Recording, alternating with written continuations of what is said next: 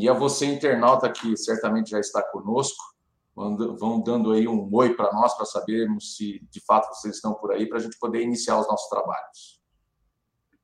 Uma alegria de novo estarmos juntos e, como nós dissemos no início, vão compartilhando, vão se inscrevendo em todos os canais que apareçam. Agora nós estamos concentrando esse material todo no, no, através do nosso departamento de comunicação. Estamos concentrando esse material muito bom, muito rico, e para retransmissão pela, pela Nona Uri. Então, a Cibele está fazendo um excelente trabalho. E vamos lá, galera. Compartilhe, se inscreva, dê seu joinha, like e vamos à luta. Perfeito. Já estou vendo aí algum, algumas pessoas já. Marister, boa noite. Sara, boa noite. É... Milton. É, Milton, boa noite. que mais, Walter? São esses aí que eu estou observando aqui do meu, meu Facebook. É. Muito bem, senhores. Vamos tratar sobre a temática impressionante desse capítulo do no nosso lar, capítulo 18, né? Vai falar sobre esse tema fantástico que é o tema o amor, o alimento das almas. Quer começar ou começo eu, amigão? Pode começar, brother. Então vamos lá. Aqui, então, a gente sabe que no capítulo anterior lá estava daquele, daquele momento, dos esclarecimentos que tinham sido realizados após a oração efetiva. Então, o André Luiz começou a, a conversar de modo mais, mais é, informal, assim, digamos assim, com a, a, Laura, que era a mãe do Lísias, né? Sobre uhum. alguns aspectos que são extremamente importantes. Então, ele começa falando assim, né? O capítulo. Terminada a oração, chamou-nos à mesa a dona da casa, servindo caldo reconfortante e frutas perfumadas, que mais pareciam concentrados de fluidos deliciosos. Eminentemente surpreendido, ouvi a senhora Laura observar com a graça. Com graça. Afinal, nossas refeições aqui são muito mais agradáveis que na terra. Há residências em nosso lar que as dispensam quase por completo, mas nas zonas do Ministério do Auxílio não podemos prescindir, ou seja, dispensar dos concentrados fluídicos, tendo em vista os serviços pesados que as circunstâncias impõem. Despendemos grande quantidade de energia, é necessário renovar provisões de força. Isso, porém, ponderou uma das jovens, não quer dizer somente nós, os funcionários do auxílio e da regeneração, vivamos a depender de alimentos. Todos os ministérios, inclusive o da União Divina, não dispensam, deferindo apenas a feição substancial. Na comunicação e no esclarecimento, há enorme dispêndio de frutos. Na elevação, o consumo de suco e concentrados não é reduzido. E na união divina, os fenômenos de alimentação atingem o inimaginável. Bom, aqui, amigão, a gente já começa a observar ele está tratando das questões da nutrição, perfeito? Porque se é uma coisa que a gente tem percebido durante a nossa caminhada, é que o ser humano, de certa maneira, ele sempre se nutre com o objetivo claro de preservação da sua própria integridade física. É uma lei, certo? De preservação. Então, o indivíduo acaba é, se nutrindo justamente para suprir essa necessidade de preservação da existência. Lá numa obra do André Luiz, chamada Evolução, é, em Dois Mundos, é uma obra extremamente complexa, altamente difícil, né, Walter Ney, de ser uhum. apreciada, porque ela contém informações de, de, de porte científico extremamente profundos que hoje, digamos assim, tem sido comprovado através da ciência, que tem sido estudado pelas universidades, especialmente a cadeira de Medicina e Espiritualidade, não sei se é da USP ou da Unicamp, lá com aquele médico, ah, não me lembro o nome dele, é Sérgio, se não me engano, é Sérgio Pinto o nome do, do médico que cuida dessa cadeira.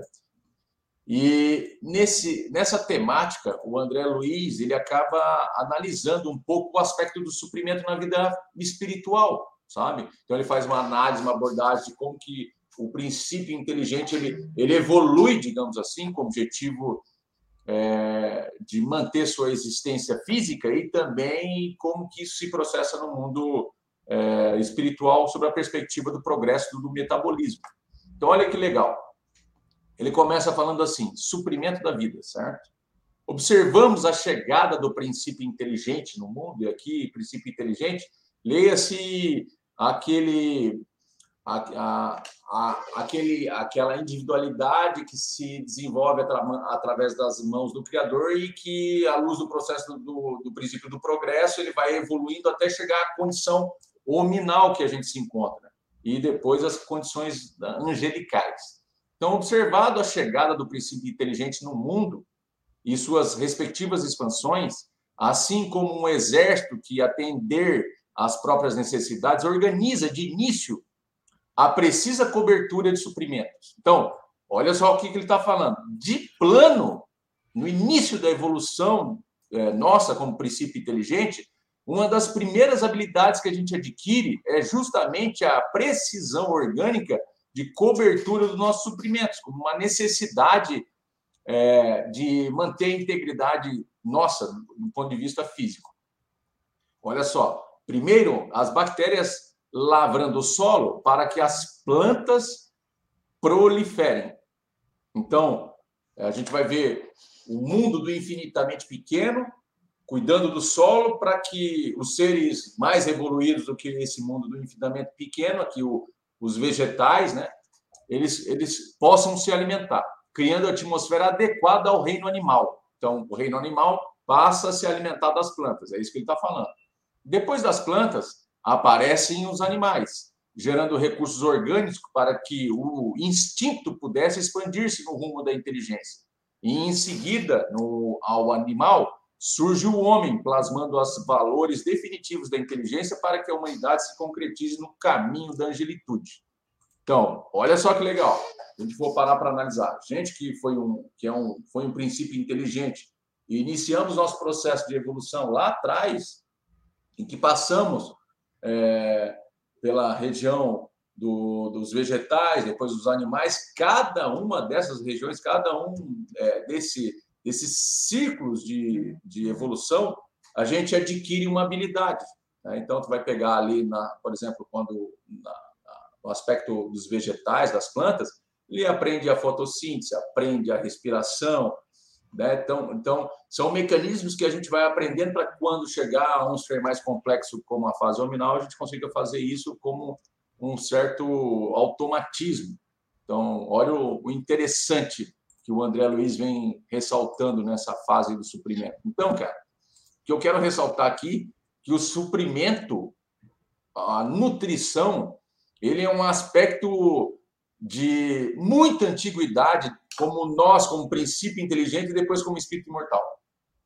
Sabe? Isso, isso vem lá de trás. É isso que eu quero ressaltar de primeira mão. Certo. Eu quero ressaltar por esse ângulo também, mas sob um outro, uma outra vertente, indo beber ali no livro dos Espíritos e na Gênese, Maurício. É, primeiro que o capítulo 18, ele, ele fundamenta um princípio que norteia a própria constituição do universo. O universo é fruto, se nós podemos usar esse, essa expressão, ele é fruto da ação amorosa da causa incausada que nós chamamos de Deus. Então, nós nós nos alimentamos e o universo se alimenta desse amor que emana da causa incausada, de Deus, a inteligência suprema. Mas ficando aqui mais no campo material, para tentar dar uma conotação daquilo que é tratado durante todo esse capítulo, pela, nas explicações de Laura, da mãe de, de Lises e tudo mais, sobre a questão das necessidades alimentares, das substâncias necessárias na, nas, nas, diversas escalas de atividades dentro do nosso lar, eu vou me socorrer primeiro na questão 710 do Livro dos Espíritos, quando o senhor Allan Kardec pergunta: nos mundos de mais apurada organização, que não é o caso de nosso lar, mas é apenas por analogia, têm os seres vivos necessidade de alimentar-se? E os espíritos respondem assim: tem, mas seus alimentos, mas seus alimentos estão em relação com a sua natureza. Tais alimentos não seriam bastante substanciosos para os vossos estômagos grosseiros, ainda como os deles não poderiam digerir os vossos alimentos. Então, a primeira premissa é essa. Sempre os organismos vão trabalhar dentro de uma estrutura de relação de interesse e necessidade. E dentro dessa relação de interesse e necessidade, é óbvio que para aquela constituição orgânica, aquele tipo de alimento é necessário. Muitas das vezes a gente até já viu em algum tempo por aí pessoas que disseram que se alimentavam só de luz.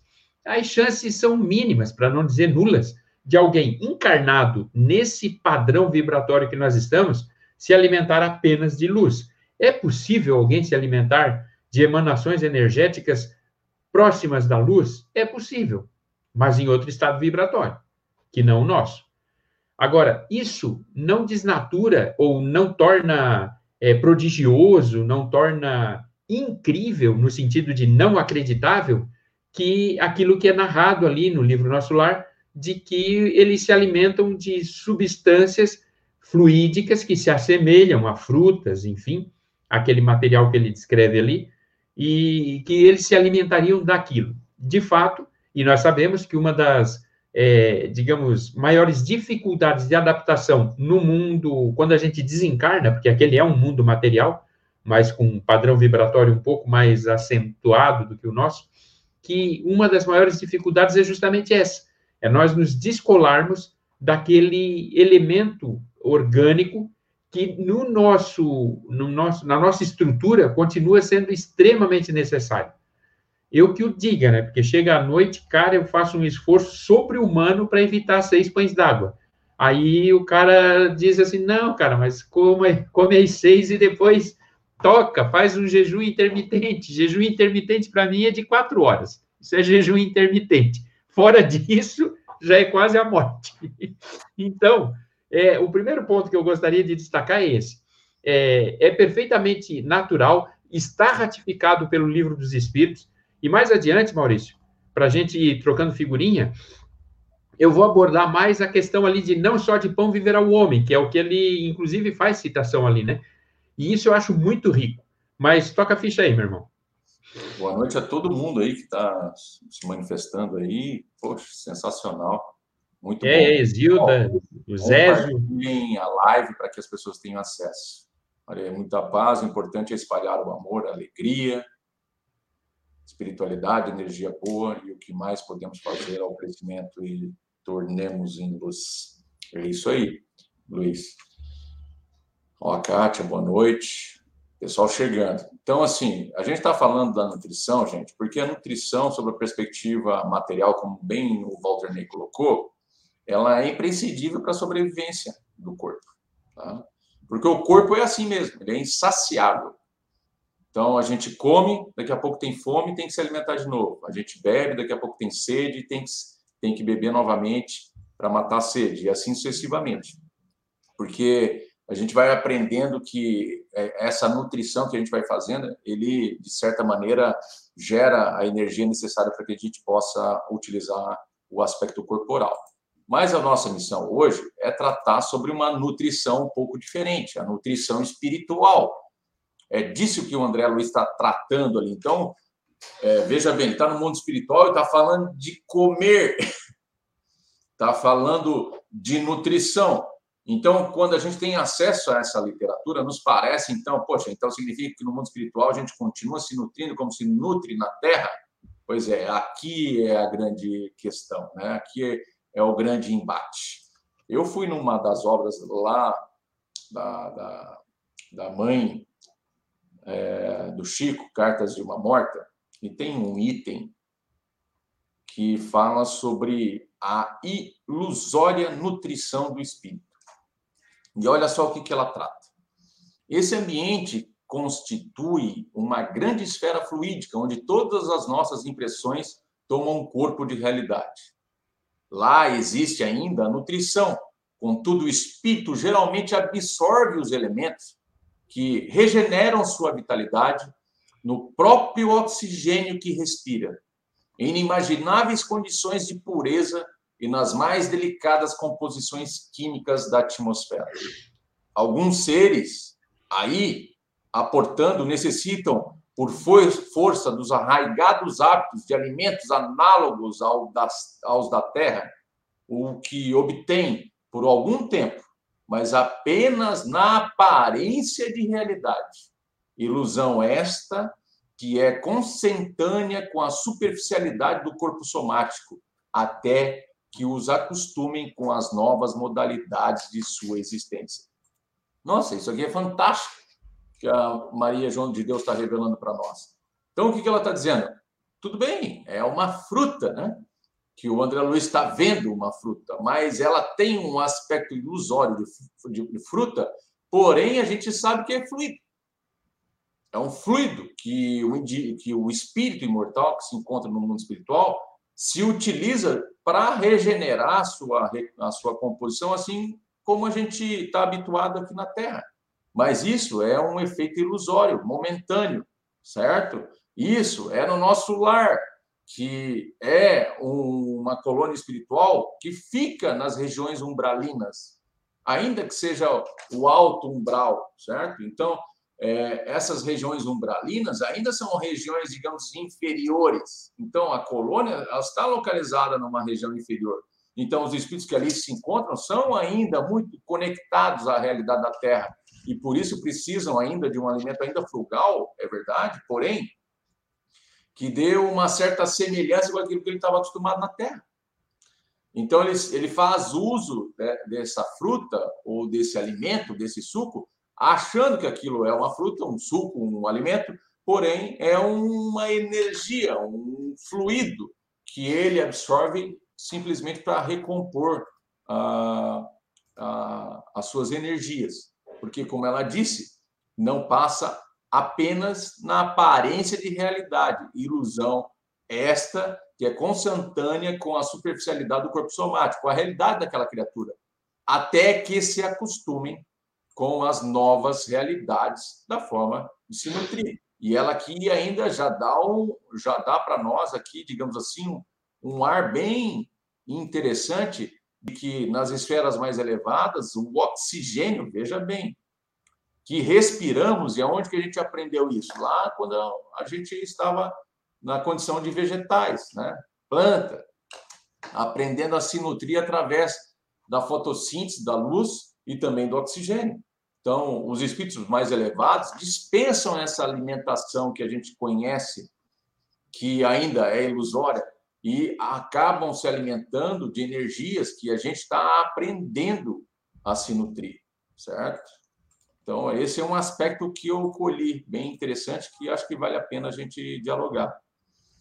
E, e, partindo dessa tua premissa, Maurício, eu quero dividir com a galera e contigo essa reflexão que eu junto dessa expressão do nem só de pão viverá o homem, que inclusive consta ali no texto, está lá em Mateus 4,4, e também lá com a Gênese, sobre, primeiro, a questão da, daquilo que tu estava falando dos elementos fluídicos, a mutação necessária.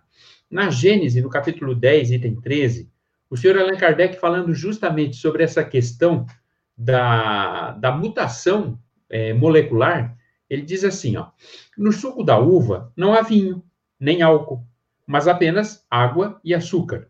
Quando o suco fica maduro e são propícias as condições, produz-se nele um trabalho íntimo, a que se dá o nome de fermentação. Por esse trabalho, uma parte do açúcar se decompõe, o oxigênio, o hidrogênio e o carbono se separam e combinam nas proporções necessárias para produzir o álcool, de sorte que, em se bebendo suco de uva, não se bebe realmente álcool, pois que este ainda não existe. Ele se forma das partes constituintes da água e do açúcar, sem que haja, em suma, uma molécula a mais ou a menos. Há apenas uma reordenação molecular, uma reordenação na estrutura química, e nós já sabemos disso, né, pelo menos do que a gente gravou das aulas de química, a gente tem apenas uma reordenação, como diz Lavoisier, é, Lavoisier, melhor, nada se cria, nada se perde, tudo se transforma. E dentro desse contexto de tudo se transforma, a, os elementos fluídicos, eles partem dessa mesma premissa. E um ponto interessante que casa com isso são justamente o, os, os milagres do Cristo, também tratados pelo senhor Allan Kardec na Gênese.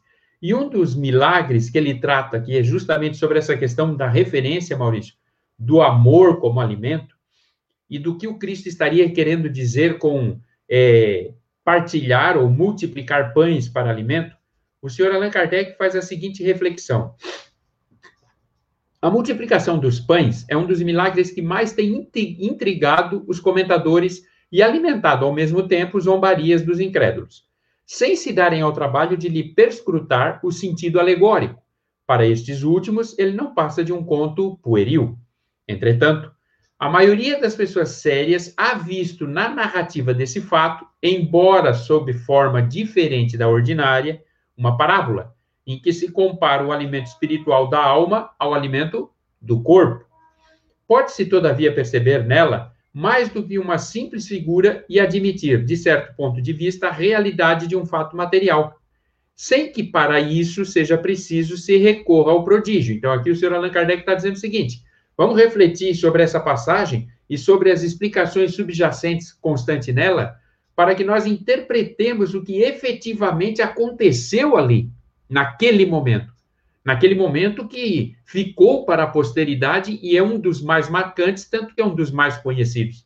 E ele está dizendo ali, como ele vai dizer ao final, que em verdade o que está ali do campo de vista moral, ou seja, o que está ali no ensinamento é muito mais prodigioso e muito mais rico do que se fosse efetivamente multiplicar dois, três pães em quatro mil pães. Aí ele continua: é sabido que uma grande preocupação de espírito, bem como a atenção fortemente presa a uma coisa, fazem esquecer a fome. Ele está dizendo que quando nós estamos fortemente vinculados, ou prestando atenção, ou focados, ou preocupados com alguma coisa, nós perdemos a fome. E são inúmeros os relatos de cientistas, pesquisadores, artistas, que estavam tão empenhados com a sua obra que muitas das vezes alguém tinha que ir ali e botar alimento na boca deles, senão eles esqueciam de comer. Ora, os que acompanhavam a Jesus eram criaturas ávidas de ouvi-lo.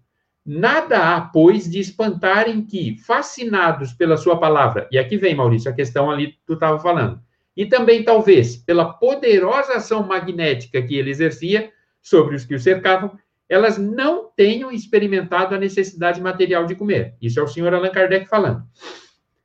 Prevendo esse resultado, Jesus nenhuma dificuldade teve para tranquilizar os discípulos, dizendo-lhes, na linguagem figurada que lhe era habitual, e admitido que realmente houvesse traduzido, trazido alguns pães, que estes bastariam para matar a fome da multidão. Eles estavam saciados magneticamente, portanto, distribuir quatro pães a quatro mil pessoas seria suficiente para quem estava saciado. É isso que ele está colocando. Simultaneamente, ministrava aos referidos discípulos um ensinamento como a lhes dizer: dai-lhes vós mesmos de comer. Ensinava-lhes assim que também eles podiam alimentar por meio da palavra. E aí vem a riqueza do ensinamento conciliado com esse o amor alimento das almas que ali está sendo colocado. Desse modo, a par do sentido moral alegórico, produziu-se um efeito fisiológico natural e muito conhecido. O prodígio, no caso, está na ascendente da palavra de Jesus, poderosa bastante para cativar a atenção de uma multidão imensa, ao ponto de fazê-la esquecer-se de comer. Esse poder moral comprova a superioridade de Jesus, conclui o senhor Allan Kardec. Muito mais do que o fato puramente material da multiplicação dos pães, que tem de ser considerada como alegoria. E aí, Maurício, só para mim ir para fechar esse raciocínio de que aquela questão da multiplicação dos pães ela traz uma riqueza muito profunda e, e, e traduz a base do que está sendo tratado nesse amor, alimento das almas, é que o próprio Cristo, depois, e ali na, na, na Gênesis, ele, o senhor Allan Kardec faz um trabalho em cima disso, em duas passagens, ele faz uma advertência sobre isso. Numa passagem é aquela do fermento dos fariseus, que tu lembra bem, quando ele diz, ó, toma cuidado com o fermento dos fariseus e saduceus. E os caras dizem assim, bah, ele está falando porque a gente esqueceu de trazer pão. E aí ele percebe, pressente isso, daí ele volta para eles assim, pô, vocês não estão entendendo que eu não estou falando de pão, eu estou falando dos ensinos, né? Não é de pão que eu estou falando. Ora, se o Cristo diz, toma cuidado com o fermento. E ele não coloca esse fermento de natureza material em relação a algo que ele tinha acabado de fazer, porque eles estavam saindo de lá, de onde ele tinha multiplicado os pães, e ele estava falando dos ensinamentos. Então, ele está dizendo o seguinte: toma cuidado com o que é ensinado, porque é isso que nutre o espírito. E eles não estão nutrindo o espírito, pelo contrário, eles estão envenenando o espírito. Então, toma cuidado, porque são os ensinos que nutrem o espírito, são os meus ensinos que alimentam. Eu sou o pão da vida. Né? E depois, na outra passagem, é aquela justamente do pão. Quando lá em João, ele diz assim: Olha, eu sei que vocês vêm a mim não é pelo que eu ensino, mas pelo pão que eu distribuo. Mas qual é o verdadeiro pão? É o pão do céu. Então, ali nós temos duas, duas, duas passagens no Evangelho que demonstram como Cristo trabalhava essa questão do alimento e como ele concilia esse alimento com aquilo que é essencial para o desenvolvimento do espírito. E todos nós sabemos disso, porque todos nós vivenciamos experiências dessa natureza. Muitas das vezes, Maurício, as nossas panças vão ficando maiores, os nossos pesos vão ficando sobrepeso, e do sobrepeso a gente vai né? Passando de todos os limites, e não só necessariamente em relação ao alimento, porque o inverso também é verdadeiro. Muitas vezes nós vamos nos tornando raquíticos fisicamente, mais por compulsão do que necessariamente por uma necessidade de saúde do corpo. E essa compulsão está vinculada a quê? A uma desnutrição da alma. Então, o espírito se, se enche de necessidade e a necessidade dele está sempre vinculada ao material. Daí, ou ele vai para o sobrepeso, ou ele vai para o raquitismo.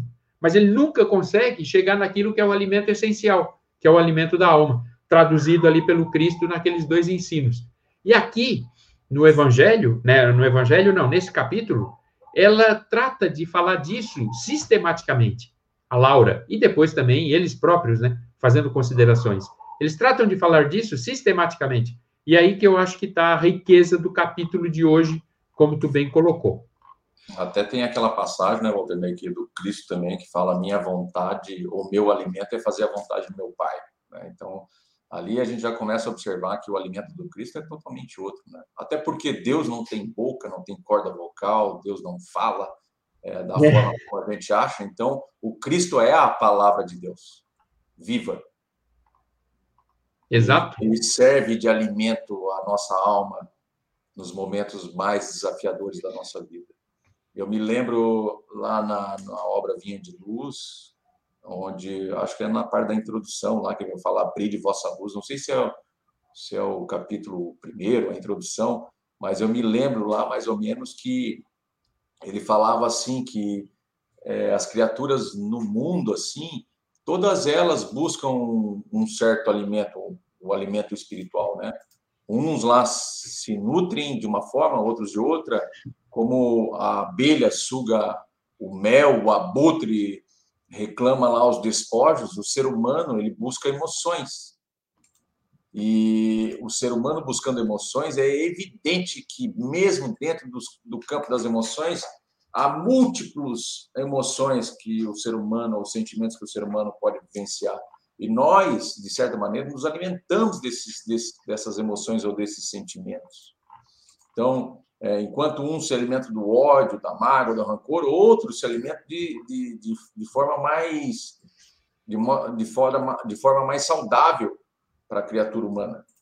Então, por isso que aqui nesse capítulo ele vai dizer o seguinte: capítulo nosso lá, né?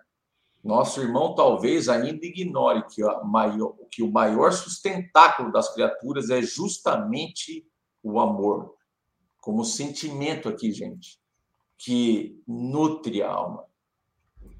De quando em quando recebemos em nosso lar grandes comissões de instrutores que ministram ensinamentos relativos à nutrição espiritual.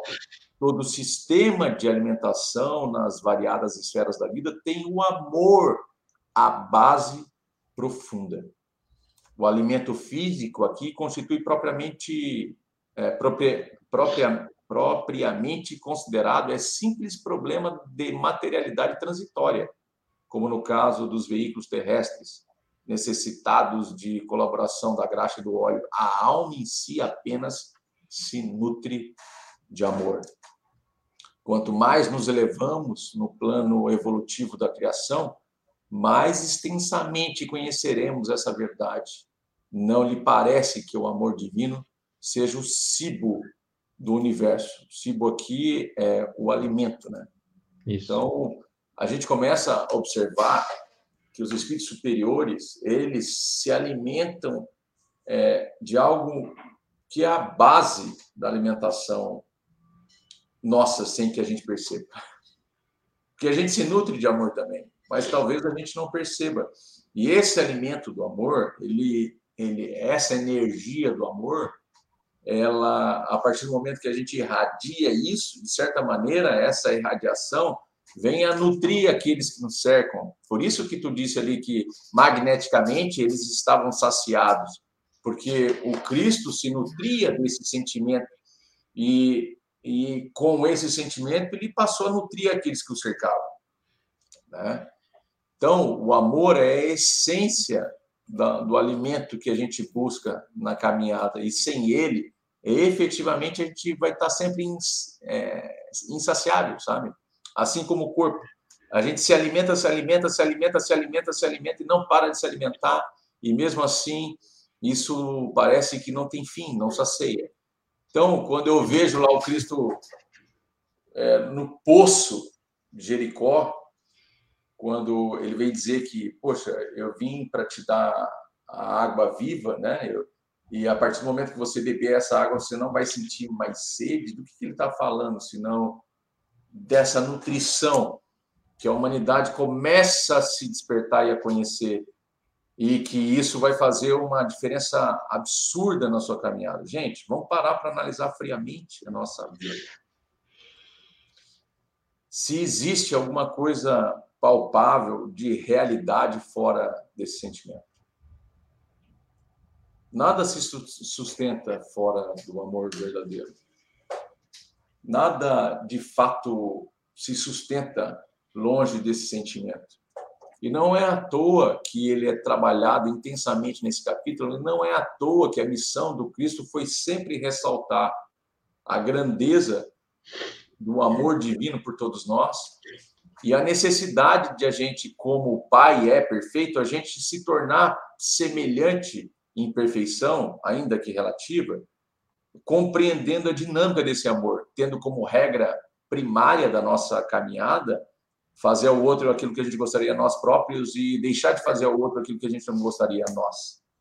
Então, é, esse regramento é a base justamente desse alimento superior que modifica a alma na essência, porque depois que a alma conhece efetivamente as lições do amor mais profundo, não da paixão, né, essa paixão humana, mas eu digo daquele amor fraternal que faz com que a gente compreenda o outro, que a gente entenda as necessidades daqueles que nos rodeiam, que verifique de fato na profundidade da alma de que cada um de nós tem suas necessidades de alimento especial, sabe?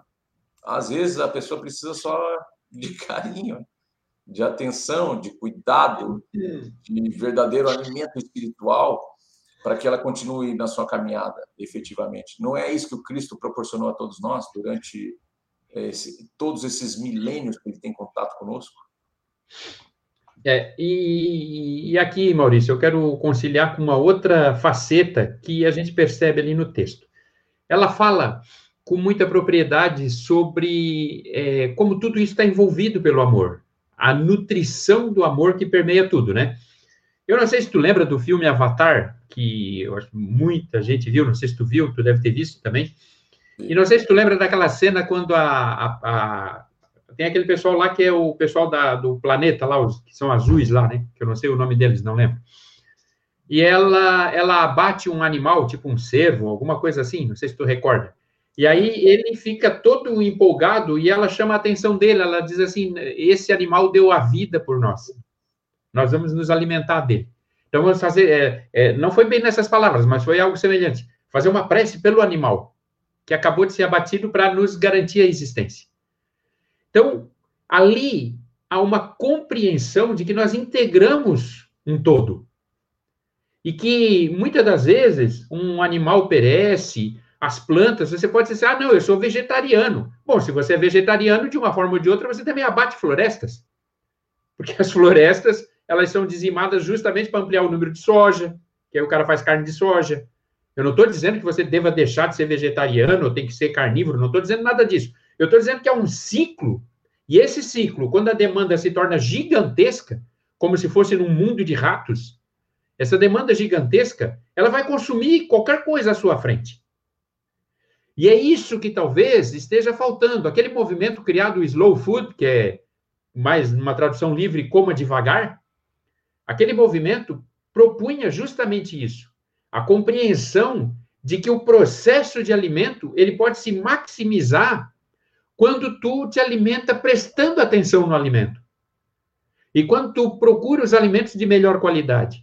E quando tu te nutre usando daquele momento como um momento sagrado, porque ali há uma sacralidade naquele ato de se alimentar. E essa sacralidade, ela não está submetida a essa loucura, essa insanidade de nós querermos fazer 48 horas virarem 24 horas, que nos impede de termos presença.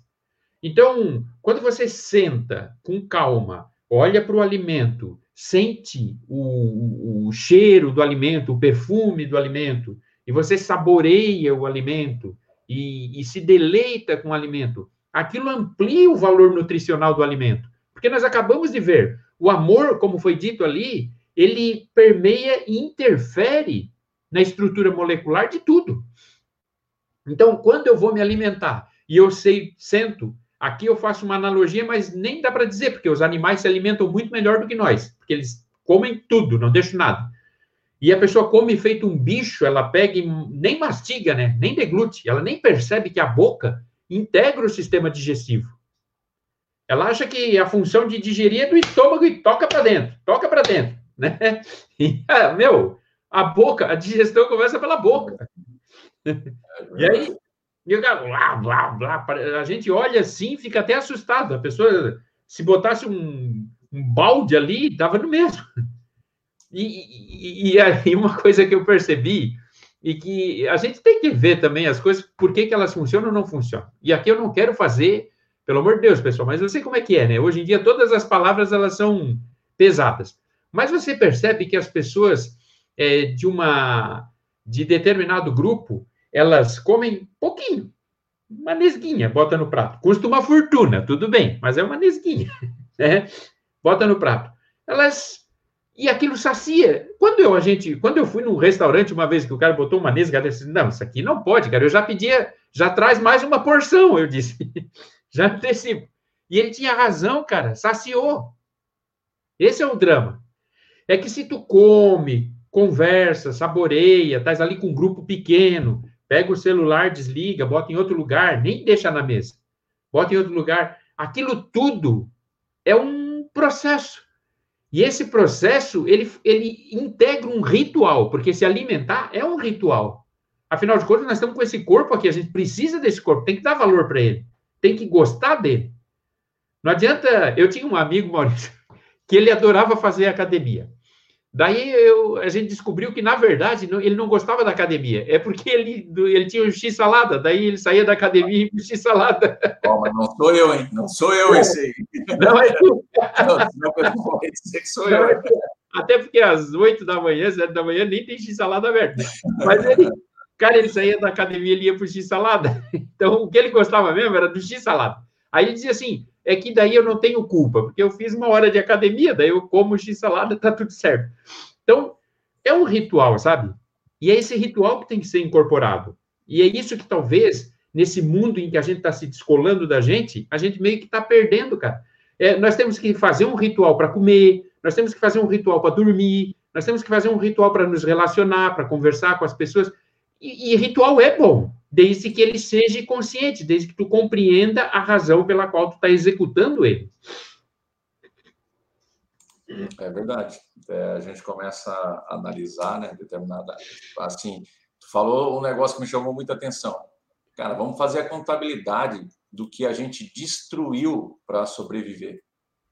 É. Eu, eu achei uma mensagem lá no livro Alvorada Cristã que falava justamente disso que era um jovem assim, mais ou menos, que tipo a mãe dele estava super preocupada, assim, porque o, o, o jovem não queria trabalhar, não queria nada com a vida.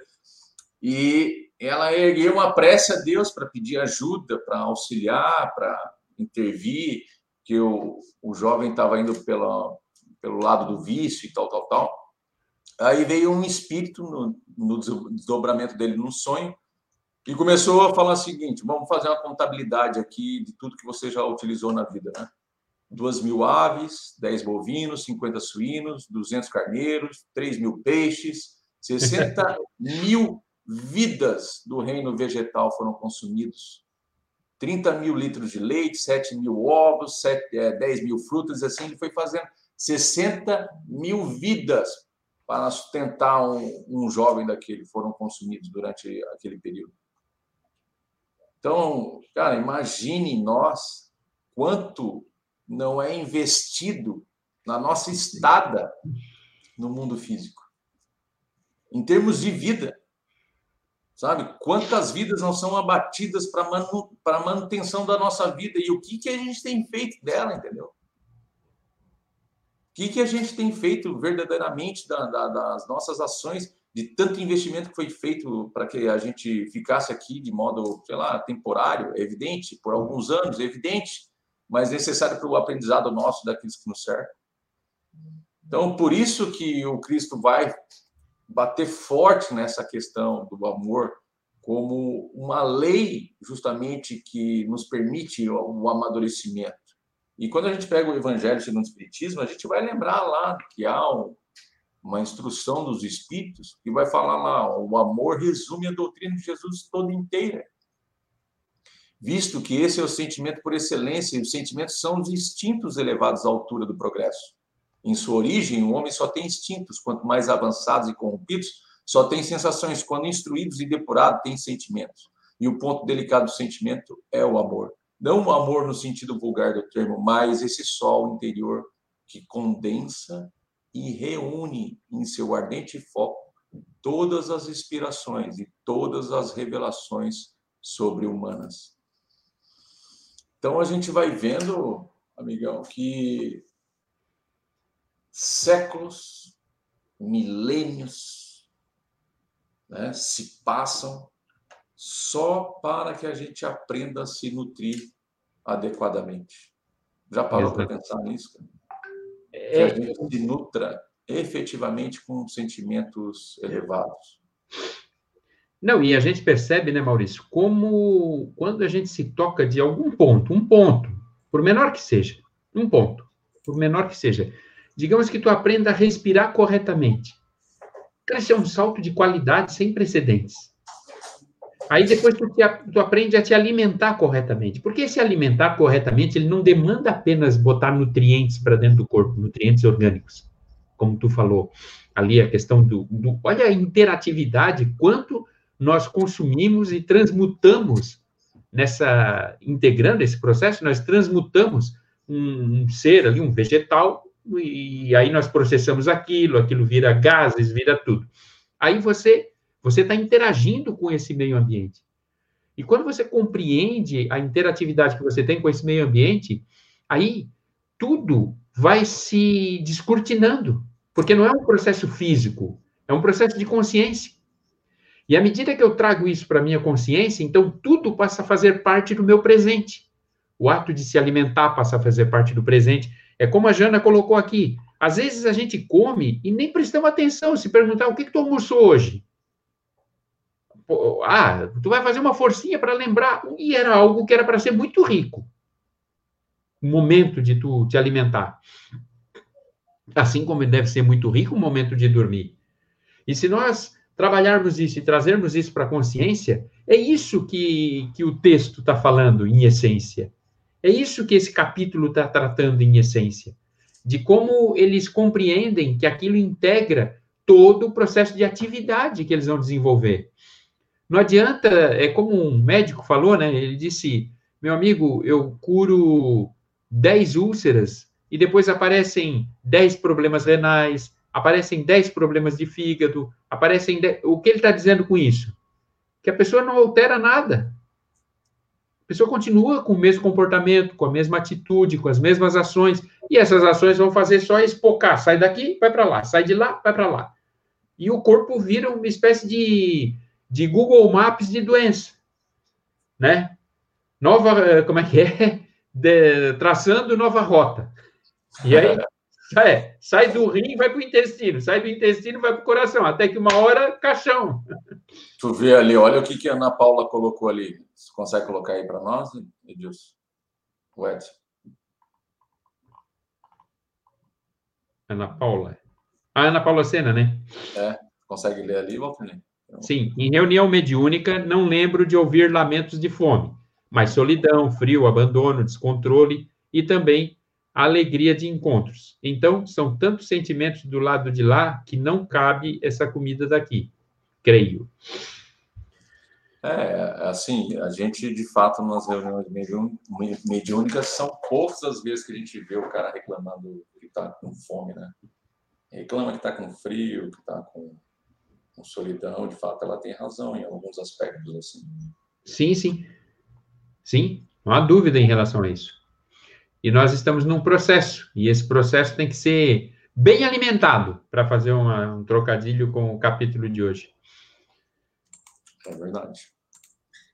O que mais, amigão, que a gente pode tirar daí? O que mais podemos tirar desse ensino, como nós estávamos colocando aqui? Eu acho que essa percepção que o Cristo traz da, do quão valoroso é tu, nós aprendermos a hierarquizar também os alimentos a, a, a trazer para eles a mesma importância que a gente dá, por exemplo, para as nossas aplicações financeiras, a mesma importância que a gente dá, por exemplo, para as nossas apresentações ou para as, para as marcas que nós usamos. Se dermos a mesma, já estaremos dando um passo evolutivo. Se dermos maior, estaremos dando um passo ainda mais substancial. E como finaliza a, a mãe de, de né, a Laura, é, vão em busca do alimento a que nos referíamos, que ela fala para eles irem lá visitar um campo de música. Os laços afetivos aqui são mais belos e mais fortes. O amor, meu amigo, é o pão divino das almas, o pábulo sublime dos corações. Referindo-se, claro, à mãe, né? Com certeza, referindo-se a essa passagem em que o Cristo faz essa afirmação, que ele é o pão da vida. E o pão da vida aqui, num sentido muito impressionante. Impressionante para nós que desconhecemos isso, né? Mas impressionante no, no, sentido, Maurício, de que, de fato, mais ou menos fazendo uma analogia com o que a Ana Paula disse, agora há pouco, de fato, todos nós passamos pela experiência de termos fome física e termos fome de afeto. Não dá para comparar as duas. É. Fome de afeto faz um buraco desse tamanho na alma a fome que nós temos de, de sermos reconhecidos como pessoa, a fome de esperança, esse tipo de fome é brutal. E, e, talvez seja a fome que hoje mais esteja graçando pelo mundo. E a fome que mais deva ser saciada. Por isso, a advertência do Cristo cabe como luva hoje. Se nós pudermos, de alguma forma, nutrir os corações, principalmente em relação a esse tipo de fome, seguramente, Maurício, a fome material deixa de existir Assim, ó, no instante. Mas que no fundo, no fundo, a gente só quer ser amado, né? E amar é. também. No fundo, no fundo, é isso que a gente busca. Como diz Ana Paula, uma fome de amor, né? É. É isso que a humanidade está passando hoje. E assim, agora eu entendi por que, que a gente, então, no momento do alimento, que a gente vem à mesa assim, a gente faz aquela prece assim, porque a gente fazia aquela prece em forma de gratidão a Deus pelo alimento colocado à mesa. E nunca tinha eu pensado sobre a perspectiva das vidas que foram ceifadas para me alimentar. né? Então, poxa, 60 mil vidas ali para alimentar um jovem. Hoje eu tenho uma concepção um pouquinho mais é, de aprendizado assim. Então, na hora da refeição, a prece é para agradecer essas vidas que foram ceifadas para que eu pudesse permanecer né? na uhum. experiência uhum. física. negócio forte. Mas é. para ir para o encerramento assim, então fica aqui a lição de que é, o grande segredo da vida é buscar amar o outro assim que, que o outro também busque nos amar, então é uma troca, né? Então a gente passa a entender que a alimentação e a nutrição, ela é uma troca efetiva de, de afeto. É engraçado, mas é, no fim é isso. A gente só se sente preenchido quando a gente sente afeto do outro. E quando a gente afeta as pessoas. Engraçado que a própria palavra é, afeto, né? Eu afeto você e você me afeta, né? É. Então, é uma palavra já que, por si só, ela já traz o seu símbolo, assim. Ó, a Brígida aí, boa, boa noite, Brígida, tudo bem? Então é isso, brother. Vamos encerrar. Encerrar, agradecer. Agora eu ainda tenho a, a exposição agora. Vamos agradecer. Muito obrigado a todos. O Luiz, o Luiz Bernardes fez bons comentários aqui. A Carla voltou. Carla, sentimos tua falta, tá? Semana passada. a Carla voltou. Jana, galera toda, Odete, a Ana Paula, ótimos comentários. O Paulo, né? E aí, Paulo, tudo na Santa Paz contigo, brother. A Sol, tá por aí, Solange Varela, Kátia, Maria Madalena. Galera, olha, é um prazer imenso, Jadna, o, o Zézio tá aí. Galera, é um prazer imenso, Cici Lopes, um prazer imenso. Rogério, lá do, de, de Cocal, a Vilma, o Vilmar, melhor. É um prazer imenso estar com vocês, é uma satisfação muito grande. O Maurício tem razão, ele reitera isso várias vezes e eu ratifico. É muito bom, muito rico esse momento. Vocês não fazem ideia de como isso nos alimenta, na verdade. Não, verdade. É isso aí. Gente, um abraço forte aí. É, desejamos tudo de bom para todos. Agradecemos a presença de todos vocês. Compartilhe aí. Fiquem conosco. Venha na próxima semana. Aguardamos você. Agradecemos a Federação Espírita Catarinense, a todos os centros espíritas que estão conectados, ao Edson, que está no backstage aí, sempre nos auxiliando. E agradecer a ti também, amigão, por tudo aí que a gente tem proporcionado para o pessoal através desse estudo. Eu que agradeço. Um abraço. Tchau!